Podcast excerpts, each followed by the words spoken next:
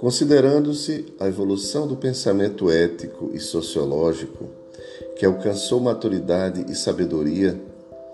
lamentavelmente a dissolução dos costumes morais campeia em desastres surpreendentes, enquanto se trabalham leis que facultem a matança de vítimas inermes através do aborto criminoso, da eutanásia covarde, da pena de morte perversa com estímulos nefandos em favor do suicídio insano. Aturdidas, muitas doutrinas religiosas esquecem-se das suas nascentes, especialmente aquelas ditas cristãs, e atraem fiéis com engodos terrestres, oferecendo-lhes poder e gozos mundanos, distantes das lições inconfundíveis do Evangelho que distorcem habilmente proliferam informações sobre o amor, confundindo-o com as explosões do sexo em desalinho e se oferecem espetáculos de prazer através do álcool, do tabaco, das drogas químicas e assassinas. Propala-se a grandeza das liberdades democráticas, asfixiando-se os excluídos, aqueles que não têm voz, enganando-se com cinismo o povo que elegeu alguns cidadãos que pareciam honestos como seus representantes, alguns dos quais não sabem honrar os compromissos aceitos, enquanto muitas nações que se afirmam como paradigmas da honradez invadem países desditosos, vítimas de ditaduras cruéis que passam a sofrer males não menos execráveis. As ambições pelo poder e pelo prazer enlouquecem multidões que se atiram em luta odienta com sofreguidão para consegui-los, esmagando os competidores sem qualquer sentimento de dignidade ou de respeito humano.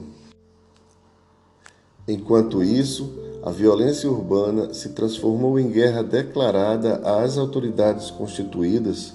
assassinando milhares de vidas a cada ano sem que se apresentem programas sérios, inicialmente de prevenção e posteriormente de repressão ao crime, mediante a educação, o trabalho, a dignificação dos esquecidos. As leis são criadas e multiplicam-se, raramente sendo cumpridas.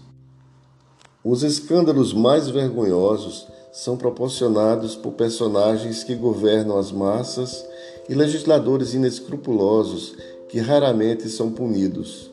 enquanto os pobres e necessitados enxameiam em cárceres infectos, desumanos, superlotados, onde se tornam mais revoltados, aliciados pelos chefes de organizações criminosas que administram o terror de dentro dos presídios, onde desfrutam de regalias conquistadas em altos estipêndios pagos aos seus carcereiros. Nem tudo, porém, é lamentável e desumano.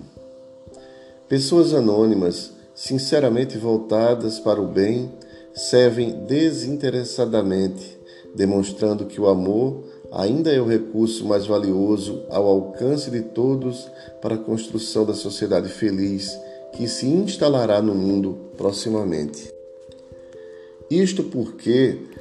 acima dos governos terrestres, dos ambiciosos e alucinados corifeus da prepotência, da arrogância e da ilusão, encontra-se Jesus, comandando o processo de evolução terrestre como o grande nauta que conduz a embarcação no rumo do porto seguro que lhe está reservado. Jesus prossegue, portanto, sendo o caminho para a verdade e para a vida Jesus e vida são, pois, os termos essenciais da grande equação terrestre. Do livro Jesus e Vida.